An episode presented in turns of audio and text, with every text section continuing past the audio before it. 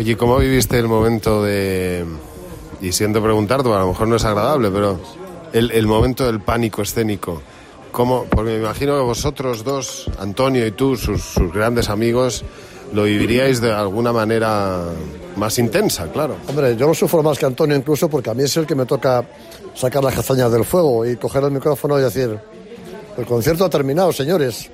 Decirles a 15.000 personas no es nada fácil, ¿sabes? Quiero decir, eso es un trago, ¿no? Es un trago porque ese día, el día del Palacio de Deportes del Withing Center, estaban sus hijas entre el público, su mujer, su exmujer, sus amigos, su familia que había venido de Jaén a verle. Estaba todo el mundo, estaba Leiva a punto de salir al escenario con la guitarra colgada ya a punto de salir.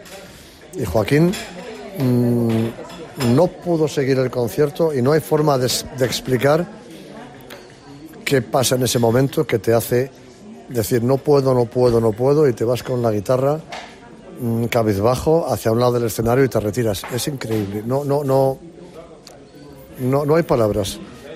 Joaquín, mmm, desde 2001 que tuvo el ictus, Joaquín tuvo un ictus importante en 2001. No le quedaron apenas secuelas físicas importantes. Ninguna.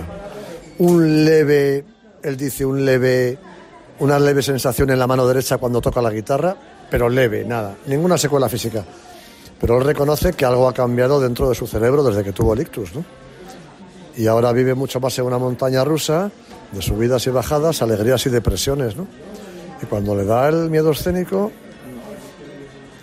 es tan respetable y dan tantas ganas de consolarle y de abrazarle que yo no entiendo que se pueda enfadar. Hombre, yo entiendo que un señor que planea ese viaje y vive en Tenerife, por ejemplo, y se viene con su esposa y con sus dos hijos y se gasta 500 euros o 600 en un avión, 300 en un hotel y 200 en cuatro entradas, yo entiendo que ese tío diga, joder, acabo de fundir 1.100 euros y he visto, en vez de 24 canciones, 17. ¿Tiene derecho a enfadarse? Sí. Pero hostias, ¿tú sabes lo que está pasando ese hombre que se va cabizbajo con la guitarra a un lado del escenario a llorar? Eso es muy difícil de... Me emociono. Verle irse del escenario con la guitarra y cabizbajo me mató.